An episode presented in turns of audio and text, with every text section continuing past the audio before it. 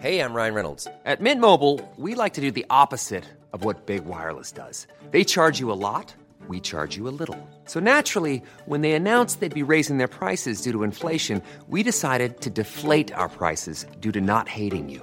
That's right. We're cutting the price of Mint Unlimited from $30 a month to just $15 a month. Give it a try at mintmobile.com slash switch. $45 upfront for three months plus taxes and fees. Promo rate for new customers for limited time. Unlimited more than 40 gigabytes per month. Slows. Full terms at mintmobile.com.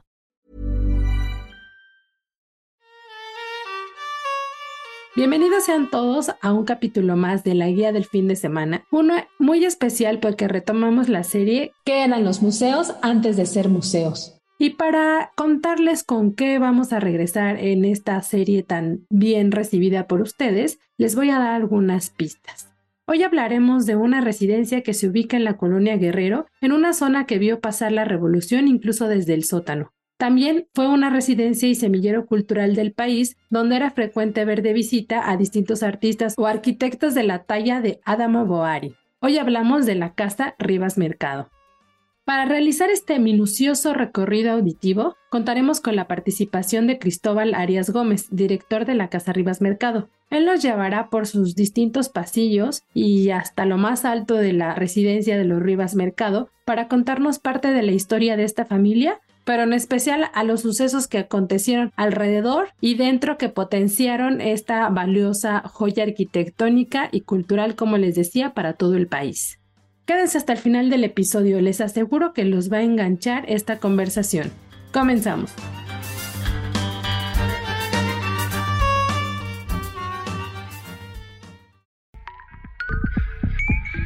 La guía del fin de semana, con la señorita etcétera.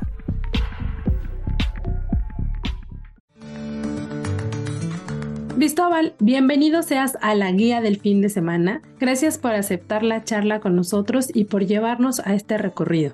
Para empezar, nos gustaría saber o nos gustaría ubicarnos. Entonces, cuéntanos en dónde se localiza esta residencia, en qué año se construyó y si puedes darnos más contexto de la zona que actualmente conocemos como la colonia Guerrero. Claro, eh, Ariana, bueno, pues qué gusto que nos inviten este, aquí a tu espacio. Eh, agradecerte a ti y bueno, pues obviamente a todas las personas que te siguen para que obviamente pues les quede esta inquietud de venir a la colonia Guerrero, que es un espacio verdaderamente fabuloso, cerquita del centro histórico y bueno, pues obviamente donde hay un tesoro fabuloso que es, como tú bien lo mencionas, la casa eh, habitación, la casa que fue el hogar del arquitecto Antonio Rivas Mercado, justamente aquí en la calle de Héroes 45, entre la calle de Violeta y Mina se encuentra esta casa. Y fíjate que lo interesante, eh, Ariana, es que cuando venimos a ver este lugar, eh, nos podemos encontrar con una vorágine de emociones interesantes sobre todo recordar esa época que obviamente pues ya se fue, ¿no? Ese México de finales del siglo XIX y por supuesto el México eh, de principios del siglo XX. Y bueno, pues a la familia Rivas Mercado le tocó una temporalidad histórica complicada. El final del porfiriato, ¿no? La Revolución Mexicana, que es otro elemento interesante de la historia que también obviamente abundó en la Guerrero, incluso en esta casa. Y bueno, pues obviamente la construcción del México moderno y es interesante ver justamente cómo Rivas Mercado pues estuvo eh, participando obviamente en estas etapas interesantes. Y lo más interesante, eh, Ariana, amigos, es que todavía está la casa, todavía podemos ir al lugar donde fue el epicentro justamente de toda esta historia.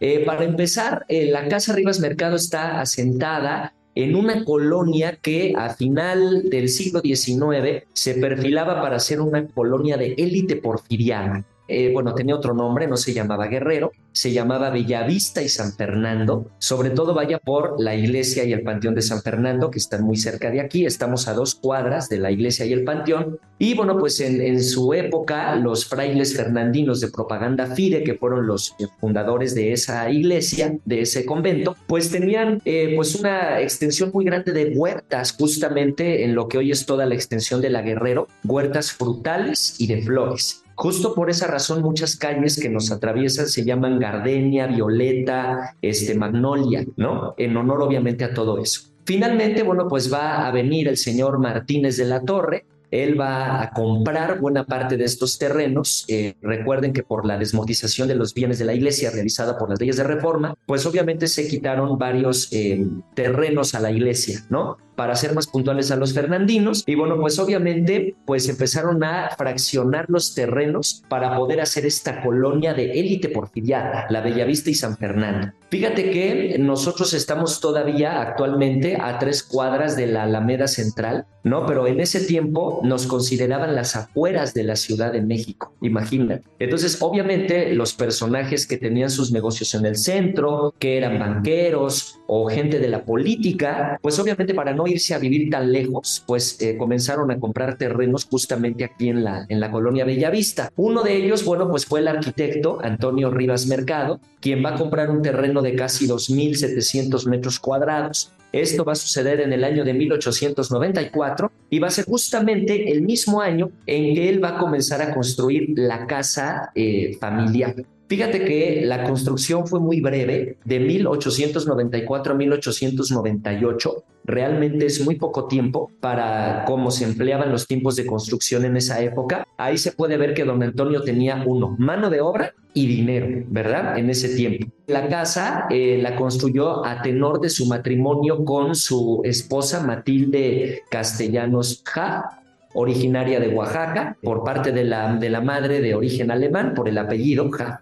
Y bueno, pues ya para ese tiempo había nacido Alicia Rivas Mercado, la hija mayor de don Antonio, cuando la casa estaba en construcción. Finalmente, bueno, pues el arquitecto vendrá a vivir aquí con su esposa y su hija mayor hacia 1898, cuando ya la casa está terminada. ¿Qué usos tuvo la casa además de ser hogar de los Rivas Mercado?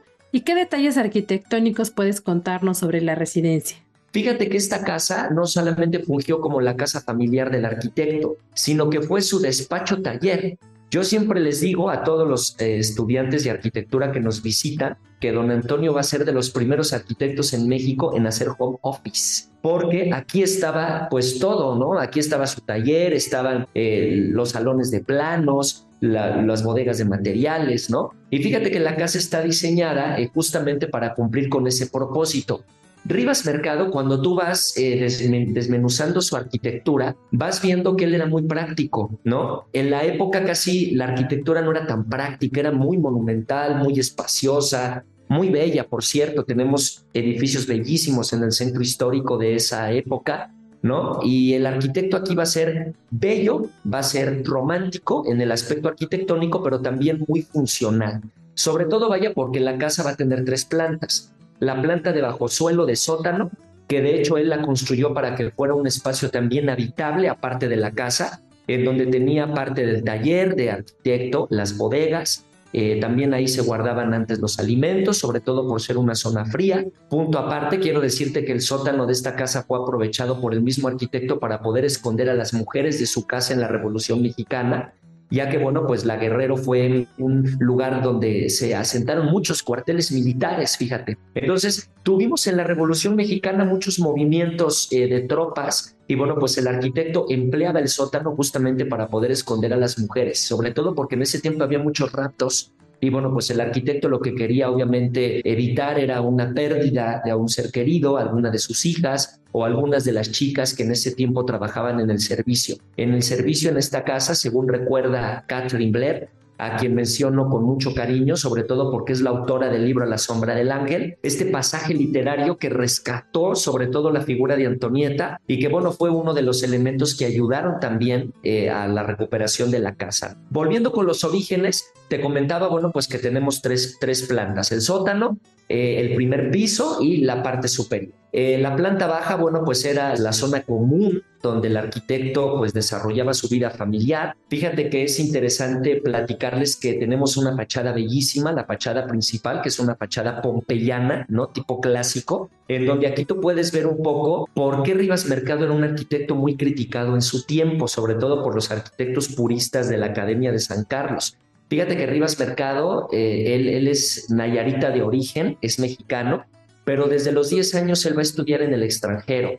Eh, a los 10 años él va a ser llevado por su padre a Inglaterra, ahí va a estudiar con los jesuitas, luego él se va a ir a, a Burdeos, Francia, donde va a estudiar en el famoso Liceo de Burdeos, y finalmente va a llegar a París, donde va a estudiar en dos instituciones, la Escuela Nacional de Bellas Artes, donde se va a graduar de arquitecto, y la Sorbona de París, donde se va a graduar de ingeniero civil. Entonces, bueno, casi toda su formación fue en Europa. Él visitó mucho, fíjate, sobre todo la zona sur de España, Andalucía y también Marruecos. Entonces, él quedó muy prendado del estilo morisco o del estilo mozárabe. Y eso lo vamos a ver mucho en sus obras, sobre todo en esta casa. Volviendo un poco con la fachada que te decía, que es nuestra fachada principal, que es la puerta de entrada a esta historia, bueno, pues fíjate que todo el mundo lo comenzó a criticar en ese tiempo por la mezcla, por el eclecticismo, así se le llama. Entendamos por ecléctico la mezcla de diversos estilos arquitectónicos. Aquí lo interesante es que Rivas Mercado nos va a mezclar en esta fachada y en casi toda la casa, pues arquitectura histórica, ¿eh? muy propia de las épocas clásicas griegas, romanas, ¿no? Frontones, etcétera. Pero también tendremos arquitectura de la época, como la arquitectura Nouveau, al igual que también el, el victoriano inglés, que vamos a poder ubicar en muchos elementos de la casa. Esta terracita, justamente que es la entrada principal, bueno, pues tiene también un tapete de mosaico inglés esplendoroso. De hecho, la casa tiene seis tapetes de mosaico, todos son diferentes. El arquitecto los compró en Inglaterra y son una verdadera belleza poder ver estos elementos. Fíjate que esta galería de la fachada pompeyana era donde el arquitecto sacaba un desayunador exterior y ahí desayunaba todas las mañanas. Y lo interesante es que ahí desayunaba con otro gran mexicano que hay que hacer una mención aparte de él,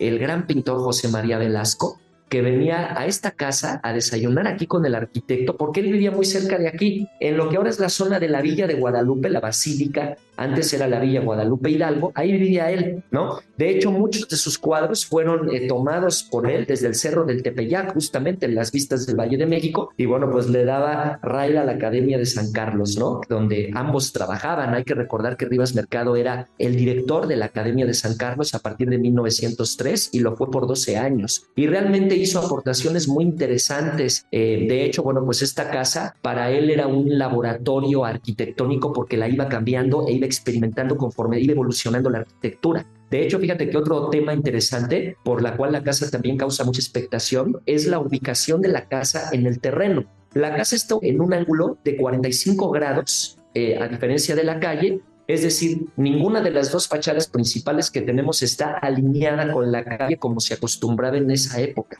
Esto lo hace el arquitecto no por un desacato estilístico, como muchos piensan, o una rebeldía arquitectónica, sino lo hace por una cuestión práctica, sobre todo para que a la casa le dé luz natural todo el día, pensando que esta era el, pues, el lugar de trabajo del arquitecto, ¿no? Un arquitecto necesita luz, necesita este ente luminoso, obviamente, para poder trabajar. Cristóbal, ¿y qué otros edificios construyó Rivas Mercado? Además, cuéntame de qué aspectos de la casa de la que hablamos hoy se pueden ver este legado arquitectónico que dejó.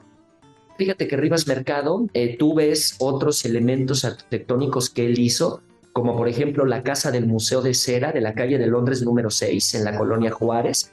Él diseñó esa casa para el abogado de Venustiano Carranza o por ejemplo el Teatro Juárez de Guanajuato. Y lo interesante es que estos elementos siempre tienen luz todo el tiempo. Entonces, la Casa Rivas Mercado tiene obviamente como un ápice importante, la luz natural, porque todo el día nos da el sol, ¿no? Entonces, eso es algo que se disfruta muchísimo. Y bueno, pues obviamente aparte de toda la, la maravillosa historia arquitectónica y elementos que vamos a poder encontrar en esta casa, porque son muchísimos.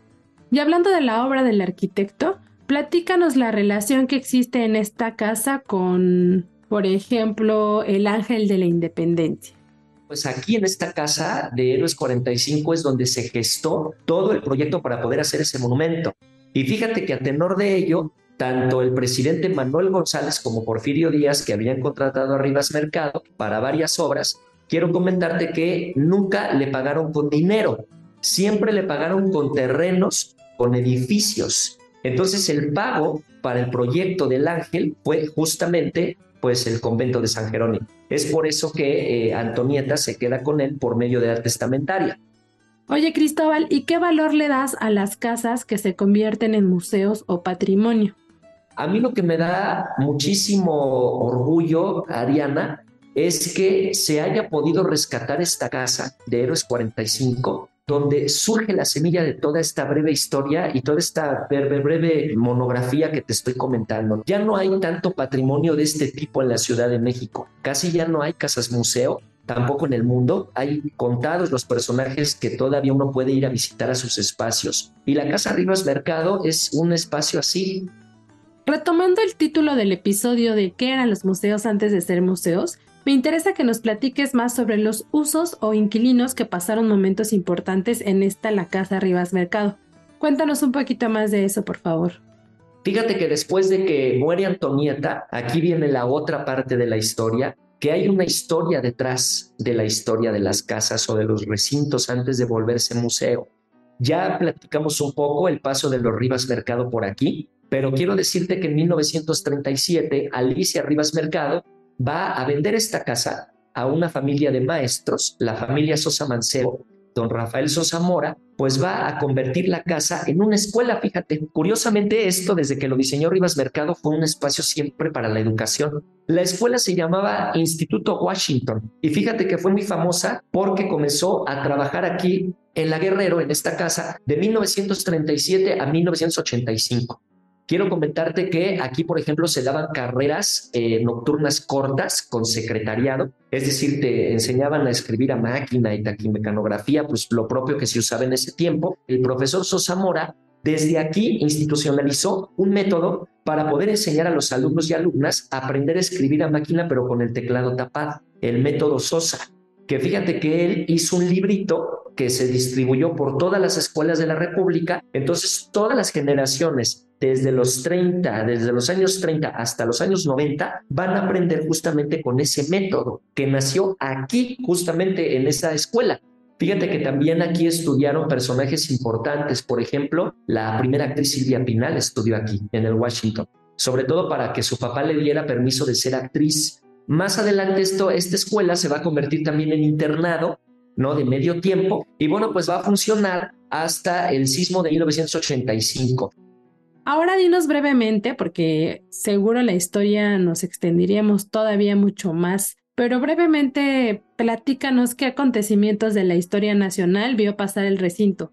Fíjate, es interesante ver cómo la Casa Rivas Mercado sobrevivió a muchos pasajes históricos importantes la Revolución Mexicana, la decena trágica, ¿no? Permaneció inerte. Lamentablemente el sismo del 85 fue la que le, le da este golpe bajo, sobre todo a sus cimientos y a sus muros de carga, y lamentablemente la familia Sosa ya no pudo seguir operando la casa como escuela.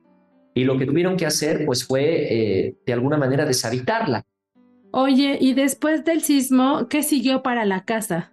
Lo que hicieron fue contratar un guardia, un vigilante, que estuvo 24 horas cuidando el terreno, sobre todo para evitar un tema que fue muy curioso en la sociedad de ese entonces por el sismo, los paracaidistas, que eran estas personas que venían de otras colonias o de otros estados de la República y bueno, pues veían que a causa del sismo los terrenos estaban deshabitados y se adueñaban, ¿no? Entonces, em, lo que sucede aquí es que durante alrededor de 20 años, la casa no recibió ninguna clase de mantenimiento.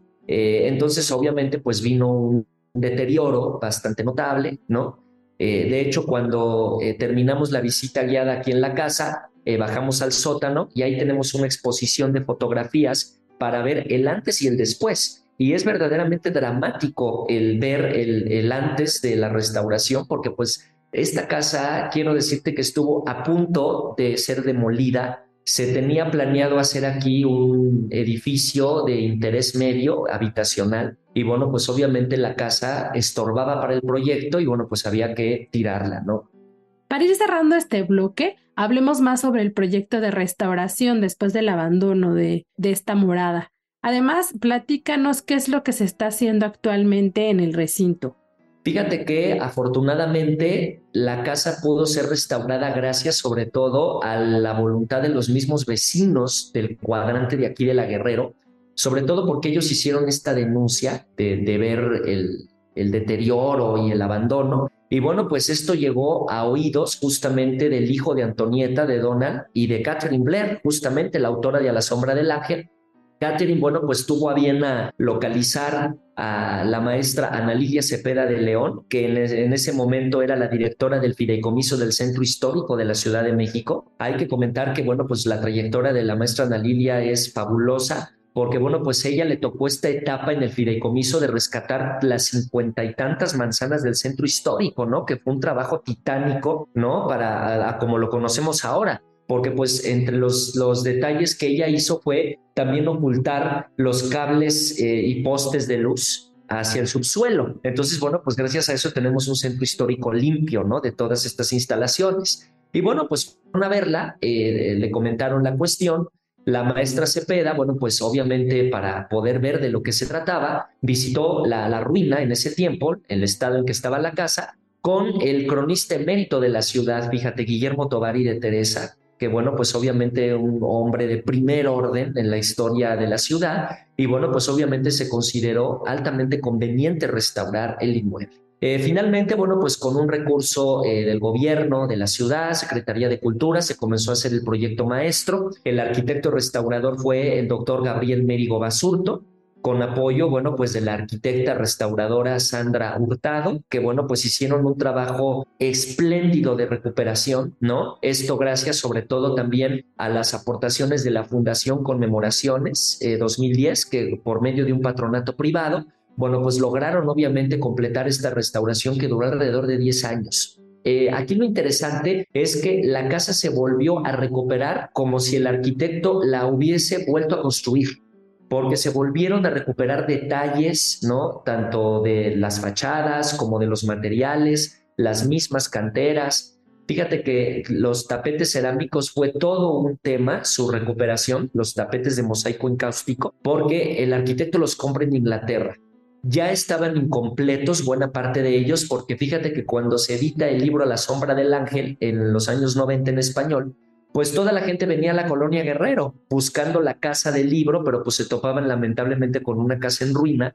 Y bueno, pues mucha gente, obviamente con el afán de entrar a conocerla, pues le dabas un dinero al guardia en ese tiempo, te dejaba pasar. Y bueno, pues obviamente cuando tú ves un lugar maltratado, un lugar que no tiene cuidado, obviamente tampoco tienes ese mismo respeto, ¿no? Entonces la gente lo que hacía, fíjate, era llevarse inocentes souvenirs, o sea, se llevaban los mosaicos del piso. Entonces, eso representó un problema en la restauración porque no estaban completos los tapetes. Afortunadamente, una de las restauradoras encontró atrás de uno de los mosaicos el sello de la fábrica original inglesa en donde Rivas Mercado los compró. Se hace una investigación y fíjate que existe una pariente de esa fábrica que se llama Craven Dunny y bueno, pues gracias a que existe esa fábrica, que quiero decirte que hoy está declarada Patrimonio de la Humanidad por la UNESCO, porque es la única que queda en el mundo y la que sigue realizando estos mosaicos encáusticos a mano de la manera artesanal, bueno, pues gracias a ello es que se pudieron recuperar los tapetes. Gracias a ello es que cuando tú vienes a la Casa Rivas Mercado, puedes ver repuesto de manera fidedigna justamente los mosaicos cerámicos. Los originales ya no pudieron ser colocados de nuevo por un tema de conservación, ya no era, ya no era eh, conveniente pisarlos, ¿no? Se guardaron, se inventariaron, están en las bodegas de histórico de la casa y cuando terminamos el recorrido al sótano tenemos dos charolas donde los colocamos para que tú puedas verlos, ¿no? Y sobre todo comprender pues lo minucioso, lo complicado que puede llegar a ser rescatar un monumento, ¿no? Sobre todo de la antigüedad que tiene esta casa, eh, terminada en 1898. Lamentablemente muchos de los materiales o los artesanos que hacían ciertas piezas pues ya no están, son cosas que se acaban lamentablemente, ¿no?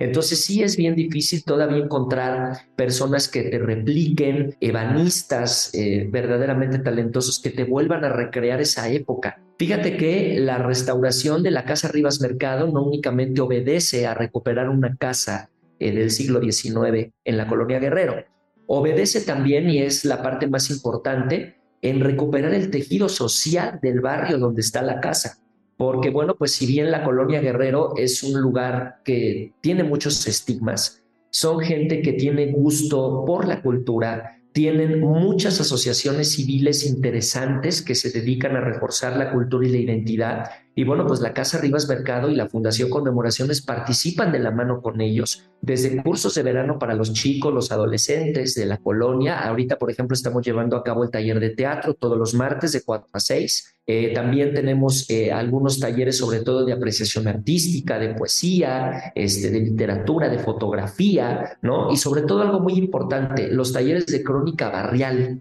Esos son imperantes, sobre todo para los jóvenes y niños de la colonia. ¿Para qué? Para que conozcan la importancia histórica que tiene su barrio, ¿no? Porque yo siempre he pensado que cuando conocemos, conservamos. Y cuando conservamos, se preserva. No únicamente lo físico, no únicamente una casa, sino la memoria, que finalmente es lo que construye la historia de una casa. El dato, etcétera. Este museo se ubica en Héroes 45 en la colonia Guerrero. Se encuentra a tres cuadras de la Alameda Central y Paseo de la Reforma. También está a dos cuadras del Metro Hidalgo y a unos cuantos pasos de la famosa calle Violeta.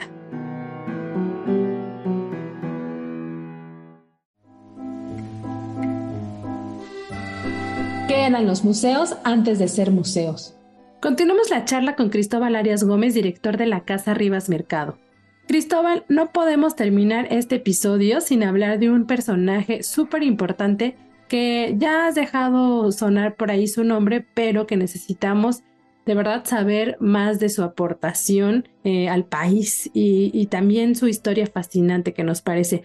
Platícanos en especial de Antonieta Rivas Mercado. Aparte de ser la casa familiar del arquitecto, aquí nació Antonieta Rivas Mercado, que es una mujer aparte, obviamente, ¿no? Antonieta va a nacer aquí el 28 de abril de 1900, en la parte de arriba de esta casa, donde era la recámara de su padre y de su madre. Fíjate que Antonieta desde muy niña fue una chica totalmente adelantada para su tiempo. Hay que mencionar que el arquitecto Rivas jamás llevó a sus hijos a, a una escuela normal sino que él traía aquí a los mejores maestros e institutrices de la época para darles clase, ¿no? Así que bueno, pues aquí Antonieta aprendió de literatura, aprendió de historia, aprendió de música, ¿no? Aprendió eh, obviamente pues los problemas políticos de México, porque imagínate también las visitas que recibía el arquitecto Rivas Mercado aquí, o sea, desde el secretario de, Educación y Bellas Artes del gobierno de Porfirio Díaz Justo Sierra, este, el secretario de Hacienda José Islimantur. ¿no? Y aquí lo, interesante es que fíjate que el arquitecto permitía que los niños se quedaran en el comedor, en la plática. Entonces, a mí me daría muchísima curiosidad enterarme qué es lo que se hablaban en esas comidas, ¿no? Y todo lo que Antonieta escuchó a muy temprana edad, que bueno, pues obviamente la llevó a ser la mujer que es hoy en día en la historia, ¿no? Aquí es donde comienza esa semilla de Antonieta como promotora cultural y no únicamente como promotora y mecenas, o sea, la que pagaba. Antonieta se involucró más allá, participando activamente. Hay que mencionar también ya en una cuestión familiar que, bueno, pues esta fue la casa matrimonial de Antonieta. Ella se casó aquí con su marido, un inglés eh, venido de eh, Estados Unidos, él estaba viviendo en ese tiempo en la ciudad de Kentucky porque estaba estudiando ingeniería de minas se llamaba Albert Blake y era amigo de, los, eh, de la familia de Madero, del presidente. Entonces, justamente por esa razón, él viene a México ya cuando Madero toma la presidencia después de pues, el destierro de Porfirio Díaz. Antonieta se va a casar a los 18 años, que la boda va a ser justo aquí en la casa. No pudieron hacerla en otro lugar porque estaba prohibido por el gobierno, porque para variar había una pandemia, la gripe española. Entonces justamente tuvo que hacerse un petit como hicieron la celebración. Antonieta también aquí tuvo a su hijo, Adal Antonio Blair Rivas Mercado, al cual ella muy cariñosamente le llamará el Chacho. Y bueno, pues aquí podemos ver lo importante de la historia que guardan las paredes de esta casa, porque aquí es donde se forjó, obviamente, la historia de esta mujer. Oye, ¿y qué aportaciones hizo Antonieta para la cultura mexicana? ¿Cuáles nos podrías mencionar?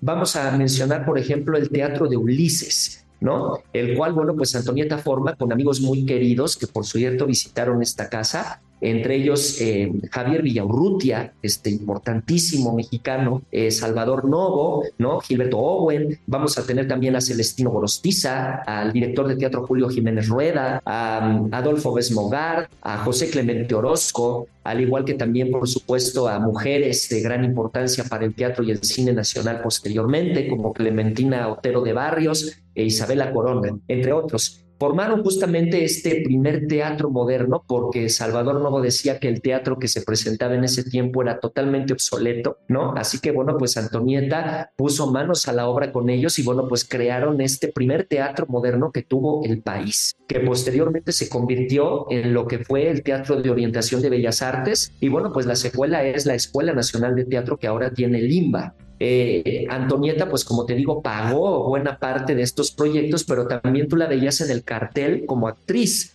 justamente de estas obras que muchas veces eh, traducían del francés al español ella o eh, Javier Villaurrutia. Entonces es muy interesante ver el papel de Antonieta como dramaturga, como actriz, como escenógrafa, ¿no? O sea, una mujer que le entró a todo, justamente cuando el papel de la mujer a principios de ese México de los años 20, pues era muy nulo, casi teníamos una participación escasa de las mujeres, había muy pocas. Entonces, imagínate toda esta gente con la que se rodeó Antonieta, ¿no? Y obviamente todo lo que se vivió en esta casa de Héroes 45, hasta el momento en que, bueno, pues va a fallecer el arquitecto Rivas Mercado. Él morirá en esta casa en 1927. La casa va a pasar a manos de Alicia, de su hermana mayor. Y bueno, pues ya para ese tiempo, fíjate que la relación un poco entre Alicia y Antonieta ya no era tan buena. Antonieta era la albacea de la herencia. Imagínate qué importante es toda esta historia, sobre todo porque Antonieta va a participar en una campaña para poder quitar al gobierno de facto, ¿no? Al maximato este, realizado por Plutarco Elías Calles, que fue una etapa verdaderamente complicada políticamente y socialmente hablando en ese tiempo. Y bueno, pues obviamente eh, Antonieta participará activamente en todos los aspectos, económico, moral, social, eh, intelectual. El error garrafal de Antonieta fue haberse enamorado del candidato. ¿no? De Vasconcelos, porque aparte pues era casado y él estaba en otra situación y bueno, pues eh, obviamente pues Aquí vendrá la triste historia del fraude electoral de 1929. Se sabe que Antonieta no tenía muy buena relación con su hermana y no es por el chismecito, pero, pero nos, nos gustaría saber de qué manera incidió esta relación con la casa. Antonieta eh, se, va de la casa de Héroes 45, ¿no? Tenía un lugar a donde ir, pero todavía no estaba terminado para habitar. Hay que mencionar que eh, la última casa que tuvo Antonieta en la Ciudad de México fue la casa del arquitecto Adamo Boari, fíjate, en la colonia Roma, en la calle de Monterrey 171. Oye, ¿cuándo se va Antonieta de México y por qué se cree que lo hizo? Ella decide irse de México. De hecho, fíjate que la última persona que vio a Antonieta antes de irse de México fue Andrés Enestrosa. Decía don Andrés, yo le pregunté a Antonieta por qué se iba. Y bueno, pues Antonieta respondió, porque ya no tengo patria, Andrés. La situación política debe haber estado difícil, eh, obviamente para una mujer en la época, muchísimo más. Y bueno, pues ahí estando en España, fíjate que ella va a escribir un ensayo que se llama La Mujer Mexicana y lo van a publicar en la revista El Sol de Madrid. Si tú lees ese ensayo de la mujer mexicana hoy, tenemos exactamente la misma problemática que en ese México de 1929-1930. Entonces es interesante cómo ver ese adelanto importante que Antonieta tenía para ver los problemas, cómo agarrar la situación y tratar de imponer una solución, porque Antonieta no únicamente denuncia, sino que también propone soluciones, ¿no? Cosa que en México no se hacía mucho en ese tiempo y mucho menos las mujeres podían tener esa participación. Antonieta comienza también a hablar del voto femenino, que lamentablemente no alcanzó a verlo, porque bueno, pues ella va a, decidir morir por suicidio, ella va a morir eh, en la Catedral de Notre Dame por propia mano, y yo estoy casi seguro que si Antonieta se hubiera esperado tantito, hubiera sido una brillante mujer en la participación en la democracia nacional y sobre todo en la cultura. Cristóbal, antes de cerrar el micrófono, ¿de qué manera podemos estar en contacto con ustedes y las visitas guiadas, además del etcétera de cosas que programan? Si se fijan, tenemos muchos mecanismos para poder contactarnos y poder hacer la reservación. Eh, también aparte de visitas guiadas, eh, Ariana, quiero decirles que tenemos siempre una vez al mes un concierto eh, que lo hacemos en combinación con el Instituto Nacional de Bellas Artes, Ópera y Orquesta Sinfónica, sobre todo para darle un homenaje permanente a Antonieta, porque justamente ella con Carlos Chávez crean el patronato para poder fundar lo que hoy es la Orquesta Sinfónica Nacional. Entonces, una vez al mes hacemos un concierto gratuito con algún elemento eh, músico de la orquesta ya sea un violinista, clarinetista, flautista, una cantante de ópera, etcétera, y los conciertos son gratuitos y se hacen aquí en la sala de la casa que por cierto tiene una acústica fabulosa, sobre todo porque ahí el arquitecto colocaba el piano. ¿Cómo se pueden enterar de las actividades? pues en nuestras redes sociales nosotros colocamos con mucha antelación los calendarios con las fechas para que puedan ustedes hacer su reservación. También tenemos una visita guiada dramatizada con el personaje de Antonieta, en donde, bueno, pues ya Antonieta misma te cuenta todos sus pasajes recorriendo toda la casa. Próximamente tendremos una con el arquitecto Rivas Mercado. También hay visitas guiadas gratuitas, fíjate. Trabajamos mucho en combinación con el Fideicomiso del Centro Histórico de la Ciudad de México Tratamos de hacer estas visitas dos veces al mes. Se pueden enterar por medio de la página de la Casa Rivas o de la página del Fideicomiso del Centro Histórico. Estas visitas tienen mucha afluencia, así que esténse bien pendientes porque se llenan de volada. ¿No? Por eso ahorita estamos haciendo dos por mes, justamente porque eh, pues hay mucha, mucha, mucho interés, obviamente, del público de venir a visitarnos o también pueden ustedes venir en la tarde-noche a los miércoles de noche de museos, en donde ya la casa se puede visitar de noche. Prendemos la fachada, este, la casa obviamente tiene una iluminación propia de su tiempo, como si estuviéramos iluminados por velas justamente cuando se recién inauguró. Entonces, tratamos de darle al público muchas experiencias de visita y sobre todo muchas maneras de poder visitarnos sobre todo para que todo mundo tenga la oportunidad de venir a conocer este espacio. El dato, etcétera. Para saber lo que sucede a lo largo del año en la Casa Rivas Mercado, te sugerimos seguirlos en redes sociales. Los encuentras en Instagram como arroba Casa Rivas Mercado. También puedes visitar su sitio web casarribasmercado.com.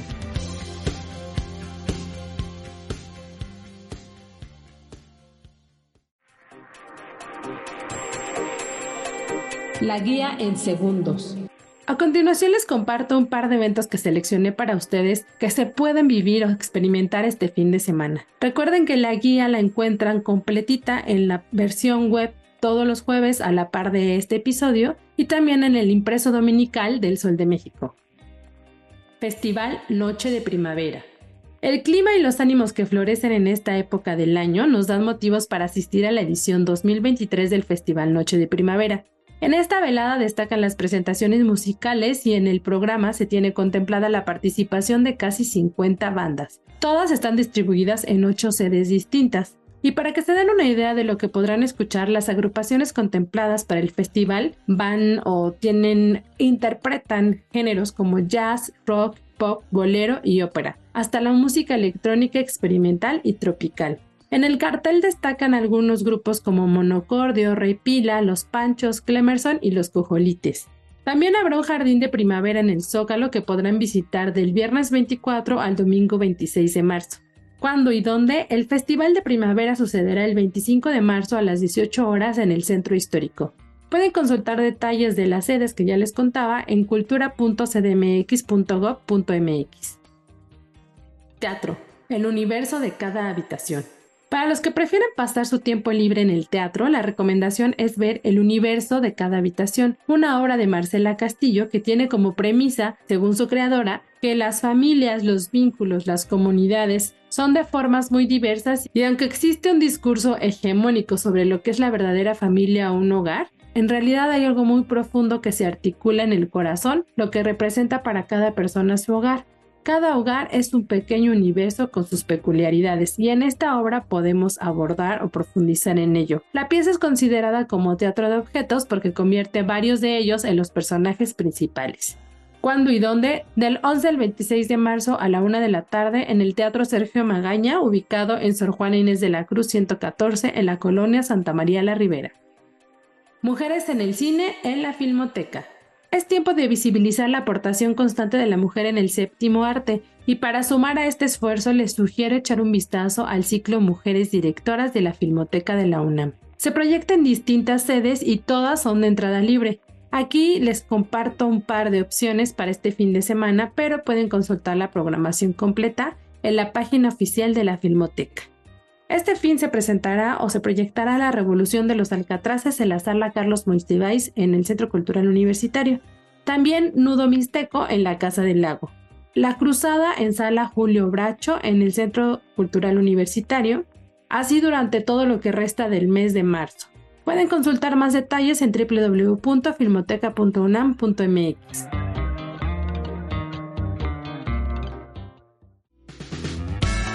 Así llegamos al final de la guía del fin de semana. Gracias por darle play como cada jueves. Espero que estén muy contentos, al igual que nosotros, por retomar la serie ¿Qué eran los museos antes de ser museos? No duden en contarme a qué recinto les gustaría escuchar por aquí y también si fueron a visitar ya algunos de los que hemos tenido en estos más de 30 episodios. Les recuerdo mi nombre, yo soy Ariana Bustos Nava, también conocida como la señorita etcétera. Pueden seguir la conversación conmigo compartirme recomendaciones para que yo pues también les dé por aquí un espacio. Me encuentran en distintas redes sociales. Entre ellos está Facebook, Instagram y Twitter. Mi arroba es la S-R-I-T-A, etc. La señorita, etc. O hashtag la señorita, etc. Gracias al equipo de producción OEM por su apoyo, en especial a Natalia Castañeda. Si tienen algún comentario o sugerencia sobre este podcast o los que se generan desde la Organización Editorial Mexicana, pueden escribirnos al correo podcast.com.mx. Eh, espero que tengan un excelente fin de semana y que esto haya sido un momento enriquecedor para ustedes. Hasta la próxima.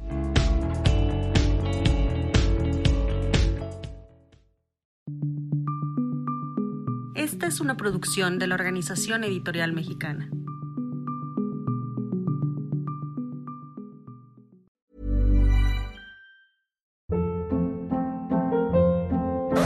Hold up. What was that? Boring. No flavor. That was as bad as those leftovers you ate all week. Kiki Palmer here, and it's time to say hello to something fresh and guilt-free. Hello Fresh. Jazz up dinner with pecan-crusted chicken or garlic butter shrimp scampi. Now that's music to my mouth. Hello Fresh. Let's get this dinner party started. Discover all the delicious possibilities at hellofresh.com.